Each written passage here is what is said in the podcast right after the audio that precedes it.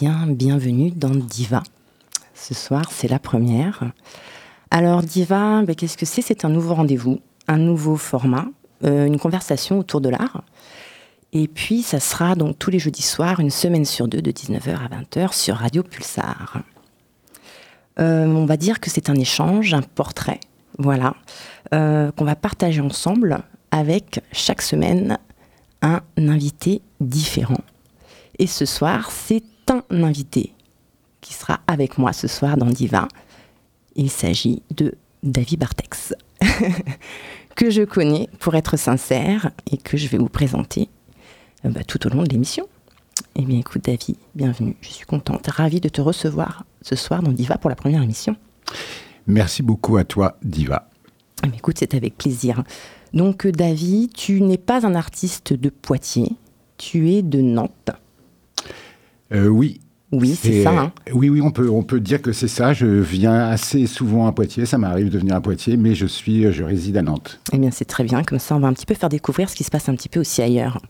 Euh, quand on cherche sur Internet et qu'on se demande qui est ce fameux David Bartex, euh, on tombe sur pas mal de choses. Donc, je dirais plutôt que tu es un plasticien et pluridisciplinaire. Est-ce que ça te convient, cette idée d'être un plasticien ou, je sais pas, un peintre un- Comment tu te qualifies, toi, David, par exemple? Bah, euh, oui, oui, euh, plasticien, c'est un peu le terme. Euh, je préfère presque à la rigueur pluridisciplinaire. J'aime bien le côté, ouais, Pluridisciplinaire. ouais, j'aime bien le côté un peu multimix. Ouais. Et euh, parce que en fait, moi, ce qui m'attire dans le côté de la dénomination plasticien, c'est le côté de travailler les images et les images, elles peuvent se dériver de mille manières. De Donc, mille manières, ouais. exactement. Mais écoute, alors moi, je, je disais pluridisciplinaire par rapport au fait qu'effectivement, quand on cherche un peu ce que tu as fait, euh, effectivement, de mille manières, puisque peinture, je crois que c'est euh, l'idée de départ, et puis ça a pu se décliner sur de la pub, du cinéma, des décors. Je lis un petit peu ce que j'ai trouvé sur Internet, Oui, des oui, oui. clips, voire même des livres. Oui. Donc euh, c'est ça, ça je me trompe pas. Non, pas du tout. Pas du tout. Et on qualifie euh, ton activité d'artiste intarissable. Ce Hmm. qui est quand même pas mal. Ça m'a fait rire de lire cette phrase, surtout que je l'ai retrouvée à quasiment chacune des références. Euh, artiste intarissable, oui, non Euh, oui, oui, c'est vrai, parce que je suis assez. euh, J'aime beaucoup, beaucoup, euh, en fait, trouver des idées, et j'en trouve assez régulièrement. Et du coup, dans plusieurs domaines, comme tu viens de le citer, et, et j'aime bien rebondir d'un endroit à l'autre. Et c'est vrai que j'aime bien développer aussi beaucoup ces idées pour les mener à bout. Voilà. D'accord. Donc intarissable, c'est pour de vrai. Ouais, c'est la vérité pure et dure. Pur et dur. Ouais. Très bien, très bien, très bien. Euh, David Bartex, c'est ton vrai nom. C'est un pseudo. Euh, oui, c'est un pseudo. Et euh, alors, je peux dire. Ça vient d'où? Alors ça vient du Brésil parce que euh, j'ai euh, vécu au Brésil, à. Rio de Janeiro pour être précis, et, euh, et après j'ai beaucoup voyagé parce que je suis resté quand même cinq ans là-bas. Et c'est vrai que mon nom en, en entier, mon nom légal, c'est David Berto Lombartex, hein, je peux le dire. Et c'était assez compliqué avec l'accent brésilien carioca de dire ce mot. Et pour eux, en fait, il existe le prénom David. Et pas David. Et non, Da- David, du coup, ça, ça va être un peu drôle, mais David, c'est avec l'accent américain. Pour eux, c'est un prénom américain. Donc, David. donc c'est David, mais avec l'accent carioca, ça fait David G. Et David G, je ne reconnaissais jamais euh, ces appels euh, de ces personnes qui euh, interpellaient je ne sais pas qui, mais en tout cas, c'était pas moi. Et du coup, quand euh, j'ai expliqué que c'était, euh, je reconnaissais jamais, ils m'ont dit ah mais non, on, on va t'appeler euh, David. D'accord. Et pareil pour Berthaud, Lombarteich, c'est le X. Donc en Ouais. fait, c'est devenu David Bartex très vite. D'accord. Et je l'ai gardé. Et ben c'est très bien. Ouais, Moi, j'ai toujours trouvé que c'est un nom qui claque, comme je te disais, parce qu'on se connaît quand même depuis un petit moment avec David. ouais, ouais. Et euh, j'aime beaucoup ce nom, David Bartex. Ça m'a toujours interpellé. Et je suis contente de savoir d'où il vient, finalement. Oui, oui. Un et puis, compliqué, mais on- en tout cas, on, on sait d'où il vient maintenant. Ouais, ouais, et puis c'est toujours bien d'avoir, euh, euh, je veux dire, son nom de, de, de, naissance comme ça, mais quand on travaille un peu dans ce domaine, moi j'ai toujours aimé aussi, euh, j'ai eu d'autres noms avant quand j'étais plus jeune, artiste. et C'est vrai, lesquels? À un moment, je me suis appelé David le Rapide. ou, non, mais en, fait, ça changeait régulièrement. C'est tout ce qui, ça pouvait être l'intrépide, le stupide. Ah oui, d'accord. C'était, c'était des rimes en, je signais différemment avec toujours une rime en id.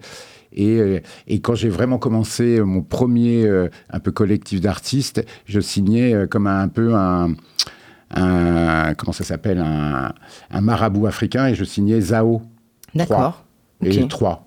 Donc David l'Intrépide, Zao et, et David ouais, Zao, ouais. Monsieur Zao, Zao, ouais. Ok. Et tu es resté sur David Bartex finalement et, ben, Oui, parce que ça fait quand même pas mal d'années, je suis resté pas mal d'années au Brésil, et après j'ai vraiment gardé, euh, parce que c'est en fait c'est très proche aussi de mon véritable nom. Oui, tout à fait. Berthaud Lombartex. Ok, très bien. Une contraction.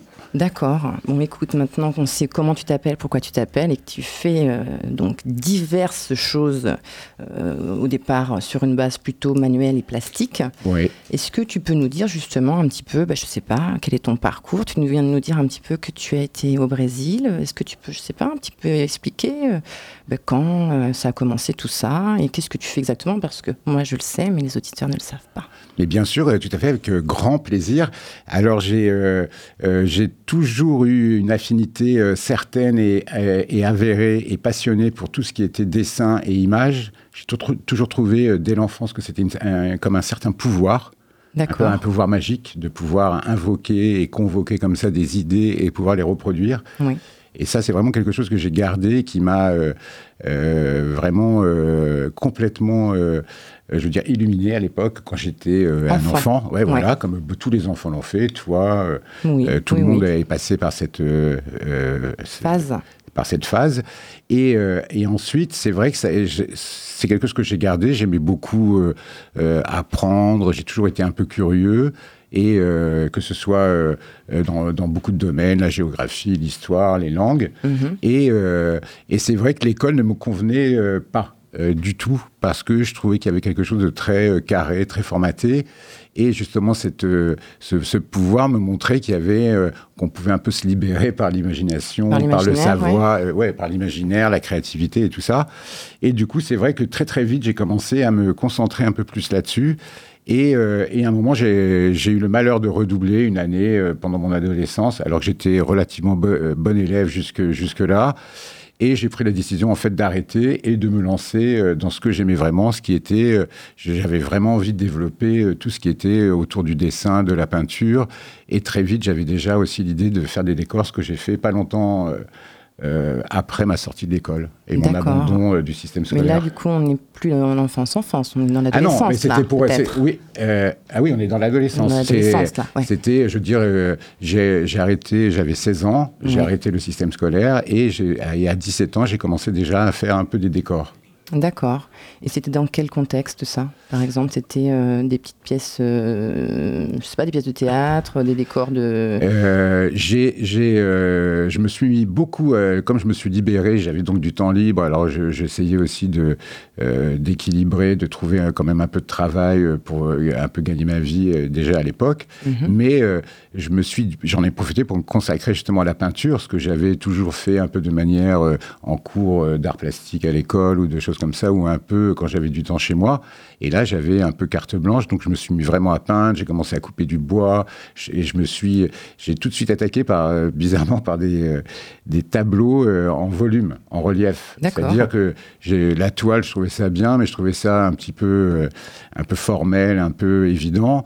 Et c'était un peu comme le papier. Et j'avais déjà besoin, c'est vrai, moi j'aime beaucoup l'image, mais j'aime bien aussi le côté d'une sorte de volume et une sorte de trucage avec l'image, ouais. comme une sorte d'illusion d'optique, de faire plusieurs plans, euh, mais de manière justement plane. Et, euh, euh, et, du coup, j'ai commencé à faire ça, et les gens ont beaucoup aimé mes tableaux un peu découpés en relief, et ainsi de suite. Et on m'a appelé avec le collectif de l'époque qui s'appelait Atomic Circus, avec Monsieur Zao. Et, et du coup, j'ai fait les décors d'un grand festival de world music. D'accord. Voilà, c'était sur la scène du château des Ducs à Nantes et j'ai fait des grands personnages, j'avais fait le visuel de l'affiche. Et du coup, j'ai retransposé le visuel de l'affiche, qui étaient des grands personnages, euh, euh, des personnages qui, qui stylisaient un peu tous les styles musicaux et un peu les cultures et ethnies différentes du monde, et euh, sur fond de galaxie. Et du coup, j'ai fait, j'ai reproduit ça. Ça a été mon premier gros, euh, euh, premier grand projet, voilà. Grand projet. Ouais, voilà. Et je devais avoir euh, à peine 18 ans à ce moment-là, ouais. D'accord, donc ça commence assez tôt finalement. Bah, j'ai- j'avais, ayant arrêté l'école et essayant aussi de, de me convaincre que j'avais bien choisi ma voie, je me suis, c'est vrai que j'avais ce temps, cette énergie et, euh, et cette euh, créativité. Et du coup, il fallait que je l'exprime. Alors, je l'exprimais avec mon, mon collectif. On c'était un collectif de trois et on avait un atelier, donc on travaillait beaucoup. Et on commençait à avoir des, euh, des euh, premiers contacts et des petits contrats comme ça. euh, Et ça a été, euh, ça a été très bien parce qu'on a même eu des articles dans Libération à l'époque, donc c'était très bien. Mais écoute, ça a commencé donc très bien, très fort Mhm. déjà. Enfin, très fort, pas mal. Pas, Pas mal, pas mal, pas, Pas mal, pas mal. Oui, il y va. Donc du coup, c'était, tu as répondu quasiment à ce que je voulais un petit peu te demander un petit peu dans, dans l'émission. C'est en fait, c'est, un choix, toi. C'est vraiment, tu as décidé, euh, euh, du fait de ce redoublement, comme tu nous as dit, euh, de, de, Ben- de, de- de faire de ton activité euh, principale, enfin du moins un choix de vie, que de devenir un artiste. Euh, oui, parce que C'est pas une coïncidence, c'est Ah, pas un hasard, c'est pas voilà, c'était Bah- quelque chose que tu souhaitais faire. bah, je souhaitais le faire, mais j'aurais pu peut-être continuer l'école et faire une école des beaux-arts. et- Mais j'ai vraiment eu très très tôt cette évidence que cette, euh, cette, euh, cet imaginaire comme ça un peu débridé qu'on pouvait euh, transposer sur du papier, sur de la toile, en volume, c'était vraiment quelque chose qui était, euh, pour moi, qui symbolisait aussi un côté euh, un peu vraiment autodidacte, liberté, qui n'appartenait qu'à moi. Mhm. Et ce fait justement d'avoir, de, de- je veux dire, de supporter l'école, d'être obligé d'être à l'école et de passer des heures comme ça assis, à des fois étudier des matières qui étaient bien, des fois pas bien, de pas pouvoir développer un peu plus. Euh, très très vite, je me suis, euh, j'ai trouvé ça un peu carcan quand même, euh, même si je le supportais. Et le fait d'avoir ce petit échec qui correspondait aussi à un âge où on se libère un peu, d'avoir 16 ans, Mhm. et, et de- de- d'expérimenter des choses, de commencer à sortir, et voilà. En fait, j'ai bien vu que ça ne marchait, ça ne matchait plus du tout, et je me suis dit, je vais pas. j'ai jamais tellement euh, cru, par exemple, aux écoles d'art. Euh, je veux dire, je trouve ça très bien qu'on puisse avoir des médias, des supports, des outils pour faire de, euh, Mhm. de la peinture, mais euh, on peut pas vraiment apprendre ce qu'on a en, en soi. Oui, d'accord. Alors, ça peut aider à développer pour certains, mais euh, moi, je voulais pas sortir d'un système, d'un carcan pour un peu retomber dans un autre. Très bien. Donc, euh, ouais. moi, j'ai vraiment euh, choisi assez tôt, c'est vrai. Et c'est vrai qu'il m'a fallu du courage parce que ça n'a pas, ça pas vraiment plu non plus à mes parents. Et J'allais y venir. Ouais, bon, on en parlera. J'allais y venir. Ben non, on, peut en par- on peut en euh, parler tout de suite. hein. Enfin, tout de suite, quand tu, quand tu souhaites finalement. Et, et c'est vrai que oui, j'ai pris cette décision, mais j'ai su euh, euh, déjà, et c'est devenu une évidence en fait. C'est vraiment C'est devenu ça, c'est devenu une évidence. Bah, très tôt, euh, comme on, l'a- on- on l'a dit juste auparavant, ça a été le, le fait déjà de le faire très vite et de choisir de le faire et d'avoir déjà un peu des retombées. Mhm. Je me suis, ça m'a un peu convaincu que j'avais pris un peu la bonne voie. La et, bonne voie, ouais. et, et ensuite, j'ai toujours continué comme ça. Il y a toujours eu un peu des hauts, des bas, mais j'ai toujours quand même avancé. Et c'est- vrai que quand on est artiste, c'est un peu, euh, euh, comment dire, c'est une, c'est un peu comme une profession de foi. On va le faire toute sa vie, on évolue toute sa vie. On ne s'arrête pas à se dire, euh, ça y est, je suis artiste. Euh, Toi, c'est ça, ah, un pour artiste. moi, ouais, pour moi, c'est vraiment une voie. On s'engage dans une voie, un peu comme, c'est assez, euh, je trouve que ça, ça va avec la vie. C'est un peu un parallèle, un de, parallèle la vie. de la vie. Ouais. Ouais. Ouais, je comprends tout à fait ce que tu veux dire. Donc il y a une Voilà. évolution artistique. Et, voilà. On vieillit avec son art, on évolue. Ah ben, on- on vit avec son on art, avec et, son art. Et, euh, et, on transforme aussi euh, sa vie en art et, c'est un art de vivre. C'est un art de vivre. très Voilà. bien, magnifique. Mais voilà. Ok, donc là on est un peu sur le pourquoi du comment. Et justement, euh, c'est important, je trouve, quand on est artiste, un peu de, de comprendre aussi, parce que c'est un petit peu le but aussi de Diva, c'est pas que de parler de ce que font les Mm. artistes, mais c'est de ce qu'ils ressentent et de ce qu'est d'être un artiste. Bah. Euh, et notamment, bah, tu l'as évoqué, euh, le regard, par exemple, de ta famille, parce que moi je te connais, donc David, je sais que ton papa faisait de la publicité. Oui. C'est quand même aussi créatif. Est-ce que tu as baigné dans un milieu comme ça créatif? Est-ce que ça a été une influence Par exemple, ton père, le fait qu'il soit publicitaire? Ou est-ce qu'au contraire, il a eu un regard euh, particulier sur ton choix? Est-ce que Comment ça s'est passé, le, le jeune adolescent David Bartex qui se dit que ça y est, c'est- une évidence pour moi. Est-ce que est-ce que tu as été soutenu? Enfin, Tu peux nous en dire un petit peu plus. Alors moi, je pense avoir été soutenu euh, bah, de par l'éducation que j'ai reçue de mes parents, qui étaient des gens, euh, comme tu viens de le dire, euh, ma mère aimait les langues, elle aimait beaucoup la musique, elle aimait l'art, et elle, aimait, elle, elle était prof, euh, professeure d'anglais, elle aimait beaucoup l'Angleterre, elle était passionnée, elle, était, elle aimait le jazz, elle aimait plein de choses. Et, et mon père, lui, étant directeur d'une agence de pub et, s'occupant de la rédaction, aimait beaucoup les, les, mots, jouer avec les mots. Donc c'est vrai que moi j'ai pris, j'aime beaucoup les mots, j'aime beaucoup jouer avec les mots. Et de, mes deux parents, j'ai reçu euh, euh, une éducation et j'ai eu cette chance parce que euh, parfois c'est beaucoup plus compliqué ou beaucoup plus hermétique. Là, il y a eu quand même de l'ouverture durant une grande partie de ma jeunesse. Et, après, on se forme soi-même. Mhm. Après, on choisit aussi ses, ben, ses, ses valeurs et ses, je veux dire, ses goûts, et on change. Et même si on a eu des bonnes influences. Et mais c'est vrai que quand j'ai pris cette décision de sortir un peu du cursus euh, normal, c'est-à-dire d'aller jusqu'à son bac, alors que j'étais quand même, je le, dis, mais j'étais relativement bon à l'école, mmh. sauf qu'à un moment, j'en avais un peu euh, ras la casquette. Et que c'est tombé à l'âge où on est adolescent et qu'on a un peu des crises d'adolescence. Mais en tout, en tout, cas, moi, j'allais vers ça parce que je ne pensais pas que je. À l'époque, déjà, je me disais, mais même si je continue, je continue, je commençais vraiment. Euh, à ne plus en avoir envie. Et c'est vrai que quand j'ai eu cette brusque décision, bah, évidemment pour des parents, euh, ça fait un peu peur. Euh, dans une, euh, Ils ont été inquiets, tes parents, un petit peu. Bah, ça, les a, ça les a déçus. Et puis c'est vrai que eux. Déçus. non, pas déçus, non. Peut-être pas déçus, mais ça leur a fait. Oui, ça les a inquiétés, je dirais.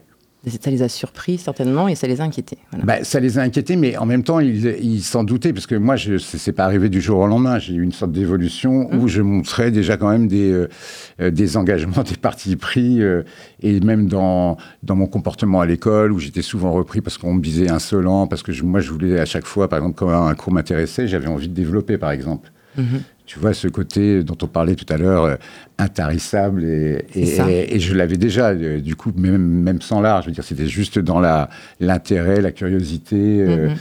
Et le développement, moi j'avais des fois, quand un cours était passionnant, par exemple sur, sur l'histoire, sur une découverte, j'avais vraiment envie de développer sur le moment, jusqu'à la dernière minute du cours. Et les profs, ou des profs appréciaient, ou d'autres euh, voulaient suivre vraiment leur cours et me mettaient dehors, quoi, en fait. D'accord, tu perturbais le cours avec ta passion. Bah, oui, et, alors c'est vrai que des fois je pouvais, je, je, vais pas non plus me, euh, je pouvais des fois être idiot quand euh, je pouvais poser des questions idiotes et faire un peu le, un peu le clown de la classe parce que j'avais l'habitude de, beaucoup parler, de, de beaucoup m'impliquer. Et euh, mais c'est vrai que moi, j'ai souvent eu un peu un sentiment d'injustice là-dessus parce que c'était, euh, je trouvais ça plus, quand même plus intéressant d'être euh, intéressé à un cours que d'être un peu passif, à juste prendre des notes et à écouter. en fait, c'est vraiment c'est ça que j'ai pas tellement apprécié à l'école, c'est ce côté un peu à sens unique. C'est-à-dire qu'on, nous, on doit ouvrir la bouche et recevoir une sorte de, de de savoir qu'on nous a un peu formaté et l'ingurgité, mais on peut pas trop essayer de déguster, voilà, ou de savourer. D'accord. Voilà. Donc dans ce que tu dis, moi j'ai l'impression aussi finalement que cette espèce de formatage de l'école et de s'asseoir 6 heures par jour sur une, sur une chaise, dès, l'enfance, ça t'a t'a pas trop convenu? Est-ce que ça t'aurait éventuellement peut-être poussé justement à faire ce choix quelque part aussi? C'est-à-dire que c'est un, peu grâce à l'ennui que tu as eu envie de t'échapper et puis que tu en es venu à, à te servir beaucoup de ton imaginaire, puis à finir par faire ce choix. Et puis voilà, c'est, euh, on, peut dire, on peut dire merci à l'école, en fait, au bout du compte ah ben, euh, Oui, on peut dire merci à l'école. Et puis c'est justement, alors pour un peu faire encore des jeux de mots, puisque c'est, c'est, ça, justement, c'est l'école, c'est aussi euh, l'école de la vie. C'est-à-dire qu'il il y a cette école, mais qui nous apprend à nous former nous-mêmes. Et moi, ce que je me suis rendu compte, c'est que tout ce que j'apprenais ce savoir, alors j'en ai parlé, c'est vrai que la chose qui a été la plus marquante, ça a été donc ce pouvoir d'invoquer euh, par l'imaginaire euh, le dessin et tout ça. Et ça, c'est vraiment une des choses qui m'a fait quelque chose. Et après, je l'ai eu avec les mots, avec euh, en simultané. Je veux dire, c'était un ensemble. Et justement, tout ce savoir qu'on nous, je veux dire, de voir qu'il y avait toutes ces possibilités, euh, quand on est vraiment enfant, enfant, c'est-à-dire dans euh, euh CE1, CE2, et qu'on commence à avoir le pouvoir de pouvoir écrire un mot, d'en apprendre, de pouvoir lire, et tout ça, ça ouvre des portes euh, euh incommensurables. C'est-à-dire, on peut, on peut commencer à lire des livres, lire des livres d'aventure. ce qu'on apprend à l'école, on peut le développer, trouver un livre qui va parler du même sujet qui a été évoqué à l'école. Et, et, et, en fait, j'ai vu qu'il y avait une sorte d'ouverture et de gigantisme et de d'infini dans le monde et de richesse comme ça qui était et, étant déjà un peu, je veux dire, un peu vorace et curieux, mhm. c'est vrai que je me, je me, sentais très frustré à l'école parce que en fait, on, apprend des matières, mais on, cible, on cible. Et moi, en fait, ça ne faisait que développer et accroître mon envie. Et du coup, j'ai bien vu que ça ne marchait plus parce que je, moi, je partais comme ça et on me demandait de, euh, de me refermer. et, et, voilà. et c'est vrai que ça, ça c'est vraiment quelque chose. Euh, en fait, cet afflux de savoir, moi, m'a donné envie très tôt d'être, euh, de continuer à être libre avec ça et de pouvoir expérimenter le plus possible tout genre de savoir et par le prisme surtout de, bah, de ce qu'on appelle l'art, et moi qui étais plus avec l'image, mais l'image pluridisciplinaire. Très bien. Voilà. écoute, très bien. Ouais, ouais, je me. Est-ce qu'on n'écouterait pas peut-être un petit morceau après cette première partie? Donc, c'est un de tes choix aussi, David. Euh, je crois qu'on va écouter Ali Hassan Kouban, hein, et le morceau s'appelle Mabrouk. Ouais, et c'est On s'écoute ça, et puis tu nous diras peut-être après pourquoi. Oui, d'accord? D'accord Allez, c'est parti. Merci beaucoup, Diva.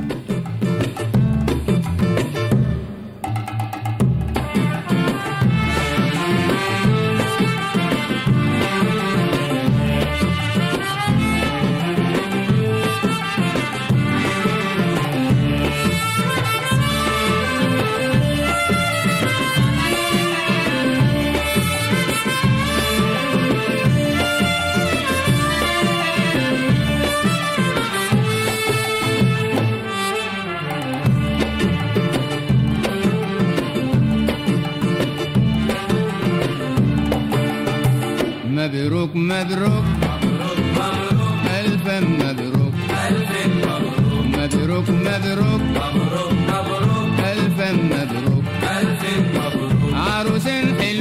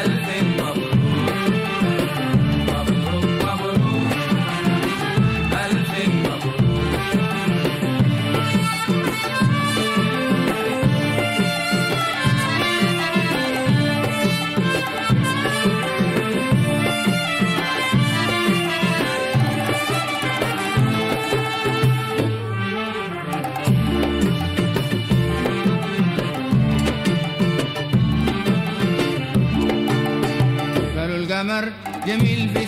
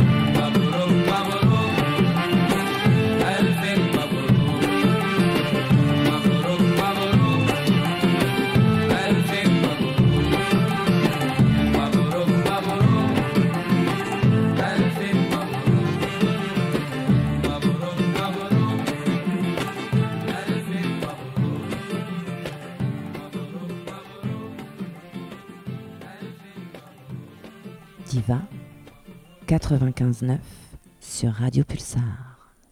Alors, on vient d'entendre Mabrouk, Mabrouk exactement, de Ali Hassan Kouban. Et tu me disais que c'est un artiste nubien. Tu as choisi ça pourquoi C'est une musique euh, qui te, qui te touche et que tu écoutes des musiques du monde un petit peu? Euh, ouais, comme je l'avais dit, j'avais eu la chance de faire ce, cette première scénographie un peu de ma vie pour ce grand festival euh, dans le château des Ducs de Nantes et qui était un festival euh, de wo- world music. C'était un Oui. peu les débuts et c'était justement c'est là aussi qu'il y a eu. On a même travaillé une année avec euh, parce que je l'ai fait une année, deux années, trois années de suite Mhm. et, et on a travaillé avec Peter Gabriel qui avait lancé son label euh, Woomad à Ah oui. l'époque. qui était euh, voilà. Donc du bien, coup et j'ai vu Ali Hassan Kuban justement dans ces euh, dans ces euh, dans festivals, ce festival, dans ce Ouais. contexte-là dans ce contexte-là, et j'avais adoré. Et puis Mabrouk, ça veut dire le magnifique. J'aime beaucoup la musique arabe. Je, je suis allé, euh, j'ai- j'aime beaucoup euh, le, le Maghreb, le Maroc, des pays comme ça. euh, plutôt la culture pas arabe, mais par exemple berbère, ou je veux dire toutes les un peu les ethnies euh, de ces pays-là. Voilà. D'où ce choix. Très bien. Voilà. Eh bien, écoute, ça tombe très bien parce que euh, tu nous parlais tout à l'heure du fait que tu connaissais le Brésil, que tu y avais habité. Euh, ça fait partie donc de ton parcours artistique. Je Mhm. sais que tu y as travaillé également. Est-ce que toi, tu peux nous dire une fois maintenant que tu nous as parlé de ben, d'un peu l'enfance, comment tout ça s'est né en toi et comment ça s'est mis en place, euh, ben, comment ça a commencé finalement, euh, euh, je dirais, ta carrière, entre guillemets, c'est un mot que certains aiment, d'autres n'aiment pas. Je ne sais pas si toi tu l'emprunteras, mais est-ce que tu peux nous parler du David Bartex qui se lance un petit peu et qu'on connaît jusqu'à aujourd'hui, à travers justement les voyages et tout ça? Bah, écoutez avec plaisir, euh, Diva, parce que justement, là, comme on parlait de cette world music, ces premiers décors que j'ai faits, euh, j'avais dit là, auparavant que j'avais fait des décors en volume, des peintures, je m'étais mis avec mon collectif. Et euh, c'est vrai que euh, qui se ressemble s'assemble. Et à cette époque-là, je m'intéressais évidemment à beaucoup de, de groupes un peu alternatifs en art en peinture. Il, y avait, il y avait des mouvements un peu très intéressants. Là, je parle de la euh, fin des années 80, début 90. D'accord. Et beaucoup, beaucoup d'artistes apparaissent, des peintres, euh, les, les Ripoulins, euh, on, appelait la figuration libre. Il y avait une certaine liberté dans l'art et tout le monde voulait. Il n'y avait pas encore autant de festivals, donc on commençait, dès qu'il y avait des gens un peu marrants, on les appelait pour faire des scénos euh, sur la scène euh, pour des festivals ou des choses comme ça. Oui. Et bref, et il y avait aussi beaucoup d'artistes euh, d'un- d'un nouveau médium qui était apparu, apparu dans les années 80 qui s'appelait le spectacle de rue, le théâtre de rue. Et parmi eux, il y avait des sortes de légendes. Et euh, il y avait la Fura del Baus, il y avait euh, euh, Générique Vapeur, Archaos, tout ça. Et surtout, une des plus fameuses en France, c'était le Royal de Luxe. Et moi, j'avais, euh, j'adorais le Royal de Luxe, j'en avais entendu parler. Et c'était vraiment des gens, par leur li- liberté, comme ça, ce, ce côté d'utiliser la violence de la société et la transformer en spectacle de rue, alors qu'à l'époque, il n'y avait pas Internet. Les gens, notamment, ils avaient fait un spectacle, qui pour moi est le meilleur du monde, qui s'appelait le roman photo, et qui était un peu un tournage en direct d'un roman photo.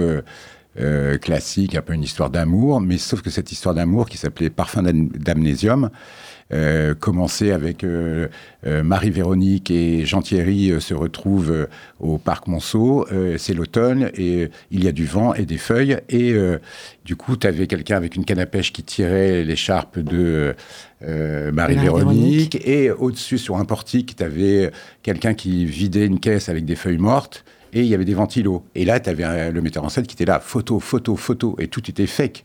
et sauf que cette histoire un peu nunuche et un peu fleur bleue euh, euh, commence à, à dériver et à basculer dans une sorte de de- d'histoire complètement trash avec des explosions, euh, des têtes coupées, voilà. Et du coup, je rencontre le Royal de Luxe, qui, qui était très important pour moi. Et surtout, le Royal de Luxe vient s'installer à Nantes.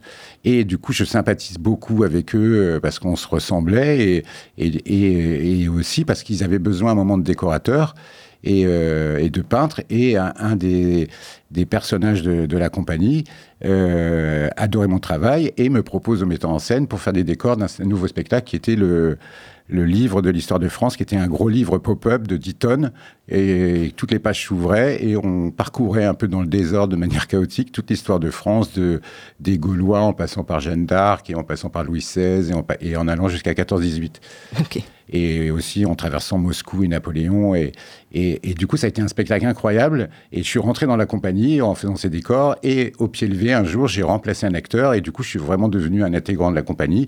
Et là, je devais avoir. euh, euh, C'était quelques années après mes premiers décors. Donc, c'est là jeune, pour là. répondre. Oui, j'ai euh, j'ai 21, 22 ans quand Ah je oui, rentre dans la compagnie. Et euh, j'ai fait trois ans de tournée en, en Europe avec eux, avec ce spectacle. Et ensuite, il, y- il y a eu le projet, un projet complètement insensé euh, pour l'époque, euh, euh, qui était incroyable, qui, qui serait impossible à faire aujourd'hui. C'est que le Royal a proposé de faire- d'acheter un cargo euh, et de faire une tournée de. Au début, c'était une tournée presque d'un an autour de toute l'Amérique du Sud Oui. en passant par le Cap Horn et en revenant ensuite par les, euh, le Pérou, Bolivie et tout ça. Et euh, en fait, ça s'est terminé, ça, ça- ça a quand même eu lieu, et c'était surtout pour fêter le 500e anniversaire de la découverte euh, Des des, Amériques, Amériques euh, par ouais. Christophe Colomb, donc euh, 1492, et là on était en 1992. Et, euh, et du coup, il y a eu une énorme opération culturelle qui s'est montée et incroyablement, c'est passé. Et, donc, ça a été, c'était l'époque de Jack Lang, euh, et, euh, et du coup, euh, ministère de la Culture, toutes les ambassades de, France dans les pays étaient, je dire, supportaient le, le, projet. Il y avait aussi les, alliances françaises, et ainsi de suite. Et ça a été donc un énorme projet. Et surtout, c'était aussi. donc, on avait ce cargo. Dans ce cargo, on avait mis une rue de la ville de Nantes, qui était partenaire. Vous aviez ré- recomposé. Ouais, reconstruit une rue, Une euh, rue une Nantes. entière avec des pavés, il y avait des mobilettes, il y avait des platanes, il y avait des façades, et c'était, euh, on invitait les gens quand on arrivait, quand on est arrivé ensuite dans les, les ports et les grandes villes d'Amérique du Sud, c'était un peu le, le QG, le lieu de base où on invitait les officiels, mais aussi il y avait des concerts, de- euh, des concerts, des expos, plein de choses, et des grands rendez-vous euh, culturels. Et ce, ce que je voulais dire, c'est que le Royal avait aussi rencontré à l'époque un groupe euh, très alternatif euh, qui a un peu marqué les années 90, c'était la Mano Negra. Oui. Et du coup, il y a eu la Mano Negra associée au projet. qui a aussi fait partie du spectacle, et ainsi de suite. Et il y a eu aussi Philippe Gentil et aussi Philippe Découfflé. Le... Donc on était une énorme compagnie, à peu près de 200 euh, personnes qui ont voyagé. Sur le cargo? Non, on a, on a, moi j'ai traversé sur le cargo. Toi, tu euh, étais sur le cargo. ouais, j'ai fait la première Nantes traversée, Pour ouais, aller faire de cette, Nantes euh, cette tournée. à euh, Caracas. D'accord. On était quatre euh, euh, du, du Royal. On- y en fait, il y avait 11 places, mais il n'y en a que quatre en fait qui sont partis sur le cargo parce que ça a été un peu euh, euh, tout le monde au début. Waouh, ça va être super, ça va être super. Et puis en fait, euh, c'était quand même une grosse traversée. C'était un vieux cargo, un vieux vraquier qui est tombé Oui. deux fois en panne et voilà. Donc du coup, on a fait cette énorme tournée en en Amérique du Sud, qui a commencé par le Venezuela, Venezuela Colombie, euh, Cuba, euh, surtout aussi, eh ben, évidemment, euh, Saint-Domingue, Oui. euh, la République dominicaine, puisque c'était là qu'habitait le frère et c'était le, je veux dire, le comptoir de tout- toutes les opérations, justement, de cette découverte de l'Amérique du Sud et tout, tout le pillage se faisait à, D'accord. À Saint-Domingue. À Saint-Domingue, ouais. Et donc ça a été une grosse date à Saint-Domingue. Et après, on est descendu au Brésil et euh, Argentine et euh, Uruguay. Et voilà. D'accord. Donc là, le cargo, vous partez, vous êtes en compagnie de la Mano Negra, Mm. De Philippe Découfflé pour la danse. Ouais, et on joue des spectacles un peu dans, dans des théâtres, dans la rue. Et la Mano Negra est vraiment associée à nous. C'est-à-dire que nous, ce livre, on, a, on a emmené le livre sur le bateau. Là, ce Donc c'est un gros livre, c'est ça le C'est un principe livre de spectacle. Houston, et vous, qui- euh, ouais, vous voilà, faites qui une représentation. Ben, nous, on joue comme étant les, les, les acteurs, les personnages historiques. Il y avait un- une Jeanne d'Arc, un, un Napoléon, et on est des figurants. On change à vue de costume, les pages s'ouvrent à vue, Mm. et c'est une sorte de chaos. euh, c'est comme si on condensait un peu, euh, on parlait d'école, c'est comme si on condensait un programme de un an en, ou de deux ans en une heure. D'accord. Et avec euh, je- tous les effets visuels que tu peux avoir, c'est-à-dire s'il y a du feu, Napoléon, qui, la campagne de, euh, de Russie et, pardon, et Moscou, bah, tu avais une sorte de silhouette découpée, et tu avais des, du gaz envoyé à fond, et tout brûlait, incroyable, euh, des flammes de à peu près 6 mètres de haut euh, dans le bouquin. qui- Là, toute cette page était faite en métal. Et tu avais Napoléon qui faisait les 100 pas devant, et il y avait des machines à neige. Et, euh, et, euh, et des soldats qui étaient autour, et, on, et hop, la page se fermait, et on passait à une autre étape de l'histoire. Voilà. D'accord. Et toi, ça te fait quoi euh, à une vingtaine d'années de te retrouver comme ça Mais Alors ça ça, fait été, quelques temps que tu commences avec bah- la Mano Negra sur un cargo, à, à avoir traversé l'océan Atlantique. Ça fait quelque, ça doit faire une, une impression particulière peut-être quand même. Ben, eh ben, ça a été, moi, ça a été, euh, je veux dire, le premier et, et le premier plus grand souvenir de ma vie. Alors, j'en Oui, ai eu plein, le mais, mais je veux dire, c'était comme là, c'était aussi ce côté de- d'expérience aussi collective. C'était aussi la première fois parce que quand j'ai pris cette décision seule de me dire, euh, oui, moi, je veux faire, euh, je veux être un peu libre, je veux devenir euh, ce qu'on appelle un artiste, je veux faire un, un peu mes choses. J'avais déjà des, j'avais choisi euh, un peu mes orientations, je veux dire.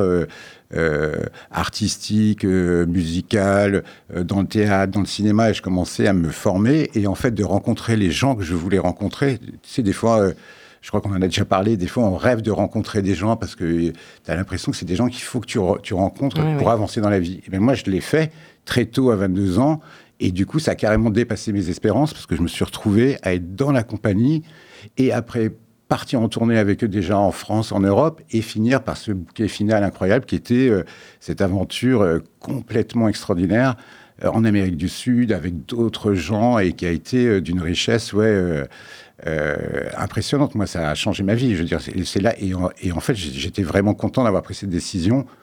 Euh, d'avoir quitté l'école parce que du coup c'est une sorte de karma qui fait que tu as des doutes, tu sais pas, tu, tu rames un peu, mais tout d'un coup tu as des étapes qui te font faire des énormes bouts en avant et qui te, euh, tout d'un coup ça te paraît une évidence d'avoir euh, pris cette décision. Oui, exactement. C'est vrai que c'est un peu un karma. Tout à l'heure, je me disais ça aussi quand Mm. je te posais la question. D'accord, donc de cette grosse expérience euh, que tout le monde ne vit pas, je dois avouer, quand Oui. même, surtout à cet âge-là, euh, bah, c'est là qu'en fait tu, bah, tu, tu- tu- tu découvres euh, déjà d'autres pays, des techniques artistiques différentes, parce que c'est vrai que quand on voit ce que tu peins, euh, moi-même la première, quand on voit, tu es, un artiste qui peint quand même pas mal de fresques, hein, tu Mm. peins sur des extérieurs, pas forcément sur des toiles, tu peins des murs, tu peins des sols, tu peins, tu refais des pas mal de murs finalement, pas Mm. mal de fresques et euh, très coloré. hein. ce que tu fais, c'est très coloré, c'est très vivant, c'est très dynamique. Et effectivement, moi, en tout cas, la première fois que j'ai vu ce que tu faisais, je me suis posé la question même de savoir si tu n'étais pas d'Amérique latine, parce qu'il y a vraiment quelque chose de, euh, de la fresque culturelle euh, de là-bas. Quoi. Il y a quelque chose. Donc, est-ce, que toi, ce qu'on voit de David Bartex, parce que tu as également fait le, le mur du Royal à Nantes, et puis on connaît Mm. certains de tes travaux, et si les gens ont envie d'aller, d'aller voir, ils iront sur Internet. Est-ce que cette empreinte euh, dont moi je parle, elle est, elle est là, elle est née là, ou est-ce qu'elle n'existe pas, ou est-ce qu'elle existait déjà avant? Est-ce que c'est ce voyage-là qui, qui t'a un petit peu donné cette envie de fresque, de couleurs, euh, d'extérieur, je sais pas Alors, euh, ouais, ouais, c'est euh, très bien. C'est bien que tu poses cette question, euh, Diva, parce Mais que écoute, merci. non, mais c'est- parce qu'on me l'a on me l'a souvent posé et euh, et, et, et moi, pour pour être honnête, j'avais quand je te parlais à l'école quand j'ai découvert justement à travers l'histoire, les cultures, je sais pas, de l'Égypte, de l'Amérique du Sud, les Mayas, les Aztèques, et ça a été justement une sorte d'ouverture. Incroyable. Et du coup, j'ai vu euh, euh, qu'il existait des cultures euh, anciennes, mais d'une richesse incroyable, avec une sorte de folklore, je, veux dire, d'art incroyable. Et à cette époque-là, ça m'a vraiment marqué. C'est là que tu te rends compte qu'en fait, on est sur une planète avec des êtres et des cultures euh, tellement riches, tellement diverses à travers les âges et tout ça. Et c'est vraiment une des choses, moi, qui m'a marqué et qui, qui, euh, qui m'a passionné. Et du coup, c'est vrai que j'ai commencé à être comme ça. Et bien évidemment, pour répondre à ta question, euh, ce voyage a été un peu la cerise sur le gâteau. Et, et j'ai découvert plein de choses, mais j'ai vu que j'étais plutôt en adéquation. Et j'ai jamais voulu trop m'inspirer, c'est-à-dire que c'est- des choses qu'en fait, euh, on a tous des, des références ou des choses qui nous nourrissent, et des fois, inconsciemment, on les ressort, on les transforme, et elles nous viennent parce qu'un jour, j'ai vu, euh, euh, je sais pas, une, une gravure euh, égyptienne de hiéroglyphes ou une silhouette, et ce dessin ou l'animal, ou un homme à tête d'animal, et, et en fait, on le garde comme quelque chose qui nous, dans notre inconscient, et on le ressort à, no- à notre sauce. Et, mais c'est vrai que moi, je, je n'ai pas du tout de gêne à dire que, euh, euh, de toute façon, d'être influencé par des cultures, c'est vraiment euh, justement ce que je revendique, et j'espère qu'il y aura tout le temps le plus possible de cultures différentes pour être le plus influencé et avoir le plus de richesse d'idées. Voilà. Oui, très bien. Donc c'est pas forcément là-bas que, que c'est. C- ça ça s'est Ça euh, s'est- confirmé. Voilà, ça s'est confirmé. C'est, euh, ouais, ça s'est vraiment confirmé que, en fait, j'aimais beaucoup les cultures. Ben, on parlait de euh, euh, le plus simple, c'est vrai que c'est la musique parce que c'est l'approche la plus directe et la plus euh, euh, pure, originelle. Mais c'est vrai que pour les yeux et tout ça, de voir et pour l'esprit, de voir qu'il y a eu des cultures aussi incroyables, que ce soit l'architecture, les femmes ndébélées qui peignent leur maison en Afrique, euh, les, euh, l'art maya complètement cinglé avec leur divinité, leur codex, euh, l'Égypte avec les hiéroglyphes, leur euh, panthéon et leurs dieux complètement, ou l'Inde aussi. Je veux dire, tous les pays du monde ont des richesses où on voit justement, pour moi, c'est vraiment la vraie richesse de l'humanité. C'est, euh, ça passe vraiment par ces, euh, toutes ces différences et toutes ces euh, cultures. D'accord. Euh, Est-ce que toi, David, puisque tu peins, comme je disais, pas mal sur des, des supports extérieurs, sur l'environnement, l'environnement urbain notamment, est-ce que tu te qualifies comme étant un street artiste? Parce que tu peins dehors, mais tu ne fais pas de, de bombes, tu peins la peinture, tu peins des fresques. Mm. Euh, de temps en temps, j'ai lu qu'on on disait le, le street artiste David Bartex. Est-ce que c'est comme ça que toi, tu, enfin, est-ce que quelque part ça te ressemble quand on dit ça, ou pas du tout, ou entre les deux? Alors moi j'aime euh, l'idée de peindre dans... Déjà j'aime l'idée de peindre en grand, à l'échelle un peu humaine, Oui. parce que j'ai passé beaucoup de temps, les dessinateurs, des fois c'est un- on voit ça un peu comme des sortes de petits geeks ou nerds qui sont sur une petite feuille de papier, les gens qui font de la BD, alors c'est un univers euh, très riche, mais c'est vrai que c'est un peu statique et un peu... ça manque de physique. Mm. Et il y a quelquefois, tu, quand tu fabriques des décors en volume, tu scies, tu découpes, tu marches, tu te lèves, tu te baisses. Moi j'aime beaucoup équilibrer les deux, j'aime bien euh, des fois faire des petites choses... euh, euh, comme ça un peu plus concentré, mais j'aime beaucoup beaucoup aussi euh, m'exprimer et, et que ça soit un peu physique. Et donc c'est vrai que le peindre en extérieur et avoir des murs, c'est quand même euh, très pratique parce que tout d'un coup, tu peux faire de la, tu as une gestuelle beaucoup plus humaine, beaucoup plus, et, et tu évolues dans l'espace et aussi l'échelle de vision est un peu pour tout le monde tout d'un coup. Et ça, j'aime bien. Le terme street artist, moi, c'est très lié à la culture du graphe, de la bombe. Et je peux pas dire que je, je vienne de ça. J'aime le côté de la liberté de pouvoir peindre dans la rue, sur certaines façades ou, euh, ou des supports euh, dédiés, et des fois de le faire aussi de manière un peu euh, pirate. Mais euh, pour, ouais, pour être plus précis, c'est euh, je suis pas je suis pas un, un street artiste, je crois pas.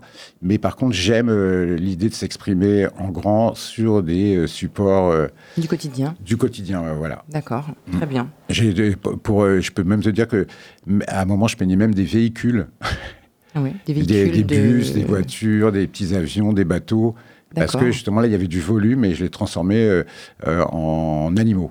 Voilà. Ok, ça marche. Euh, à propos de volume, il y a un projet que tu as fait, puis après on écoutera un petit morceau. C'était un, enfin, c'est un projet qui est assez euh, phénoménal. Et ça, j'aime bien, ça me plaît bien cette idée. Euh, C'était des gros gonflables que tu as fait euh, et qui étaient, je crois, dans le contexte de la biennale de l'estuaire de Nantes. Ouais. comme ça, c'est ce qu'on dit, euh, pour le- le- les, prémices du voyage à Nantes. Et euh, c'était donc les cinq phénomènes. Donc c'était des gros gonflables que tu as fait faire, que tu as fait, que- qui t'ont mené, euh, je crois, en- jusqu'en Asie. Enfin, Est-ce que rapidement, Ouais, tu peux nous dire comment toi, de Nantes, tu arrives à faire des gonflables qui font je sais pas combien de mètres de haut? C'est-à-dire, c'était combien? Parce que moi, je les ai vus, Bah, j'étais assez les, impressionné. euh, Je me dis comment il a pu faire ça? Et, euh, c'est quoi l'idée? Bah, je, reviens vite, je fais vite une sorte de rewind de tout ça à ta demande. Et c'était donc euh, la Biennale de l'Esther de Nantes, c'est un peu euh, l'ancêtre du voyage à Nantes. Maintenant à Nantes, qui est une ville quand même pas mal dédiée à la culture, justement avec l'arrivée du Royal à travers toutes ces, ces décades et décennies, ça a fini par une sorte de politique culturelle quand même très boostée à Nantes.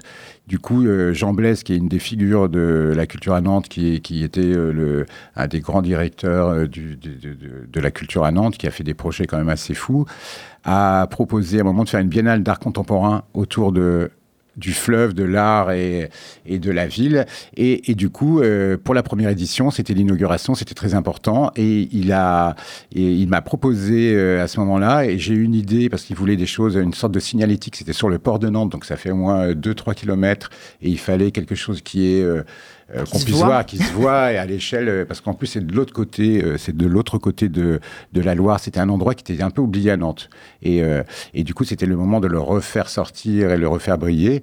Et, et du coup, j'avais proposé, il y avait une, histoire un peu de thématique, il fallait quelque chose un peu de forain, il voulait quelque chose de forain, et j'avais pré- proposé en fait de faire cinq grandes créatures issues du, euh, de la culture et euh, de l'imagerie foraine. Et donc j'avais fait la langoureuse Lola Banana, il y avait le, le nain géant Colosse, il y avait euh, Vertigo qui était un peu le MC, et ainsi de suite. Et c'était des personnages donc gonflables euh, qui faisaient, le plus petit faisait 12, 13, 14 mètres de haut et le plus Ah oui, haut faisait, c'était le, le frère et la sœur Ying et Yang des Siamois collés par la tête et eux ils faisaient ouais ils faisaient 18 19 mètres de haut et il y avait la plus grosse femme du monde aussi elle elle faisait 24 mètres de de- d'empattement au sol par à peu près euh, 15 mètres de haut Oui, mais comment tu, Et donc, tu euh, peux faire des choses comme ça, toi, euh, d'où Et tu es là-bas ben, ça a été. euh, ben, souvent, moi, ce que j'aime, c'est- c'est un peu des défis. C'est-à-dire, on a une idée, et c'est vrai que c'est facile d'avoir une idée quelque part, mais tout d'un coup, se dire, cette idée, ouais, elle est un peu folle, mais est-ce que je peux vraiment la faire? Et ben. Tout d'un coup, ben, tu te dis, bah, si, si, en fait, j'ai vraiment envie de la faire et il y a moyen de le faire. Et du coup, après, bon, il y a plein de facteurs, il y a des budgets, il y a du temps. et- ouais, bien sûr. et, euh, mais là, on avait du budget parce que c'était une sorte de grosse inauguration, c'était vraiment de la culture officielle. Et donc, pendant un an, on a préparé cette grande inauguration, mais qui, qui allait euh, annoncer après bah, tout- toute une politique de culture à Nantes et aussi de rénovation du, du port. Et du coup, c'est vrai que je, ça a commencé par des petits croquis, des petits dessins, et j'ai fait des recherches, j'ai contacté des usines euh, moi-même en Chine, parce que je me suis je Oui. dit, euh, ouais, parce que j'avais fait déjà le tour en Europe, et mais par rapport au budget, alors après, ça c'est des détails, je voyais bien que, en fait, la plupart des choses étaient fabriquées ou aux États-Unis et que c'était très cher. Et que c'était pas non plus techniquement. Et en fait, je me suis rendu compte que les Américains, ils revendaient en fait euh, euh, des poupées qui euh, eux faisaient faire en Chine, et donc ainsi de suite. Et du coup, je suis allé deux fois en Chine faire Ah oui, d'accord. c'est faire des prototypes. Et le premier, ça a été le nain colosse, là, qui était un nain géant. Euh, de 13 mètres de haut et qui avait une grosse combinaison de tigre et je suis allé voir le premier prototype donc à Guangzhou là à Canton en Chine. Et ça a été euh, ça a été dingue parce que travailler avec des Chinois qui parlent très très peu anglais on avait une traductrice mais c'était très drôle parce que euh, on comprenait mieux les Chinois que la traductrice.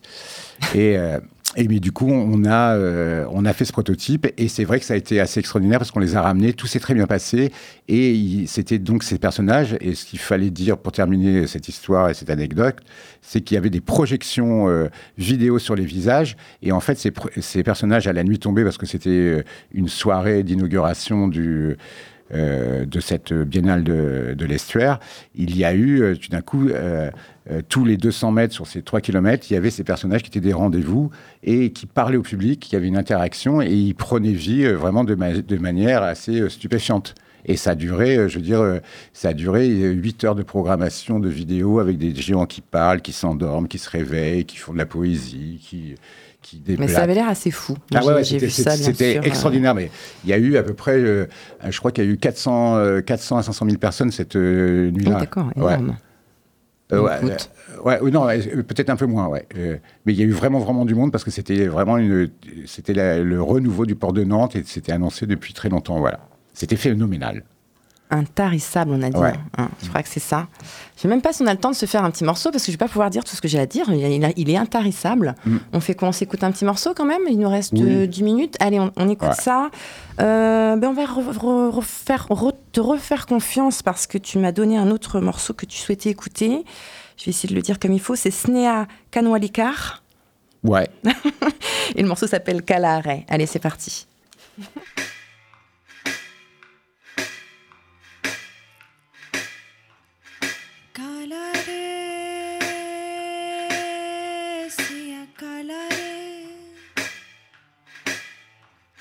काला रे, मन काला रे, काली जबा की काली, गारी काले दिन की, काली शाम सया कर जी कोल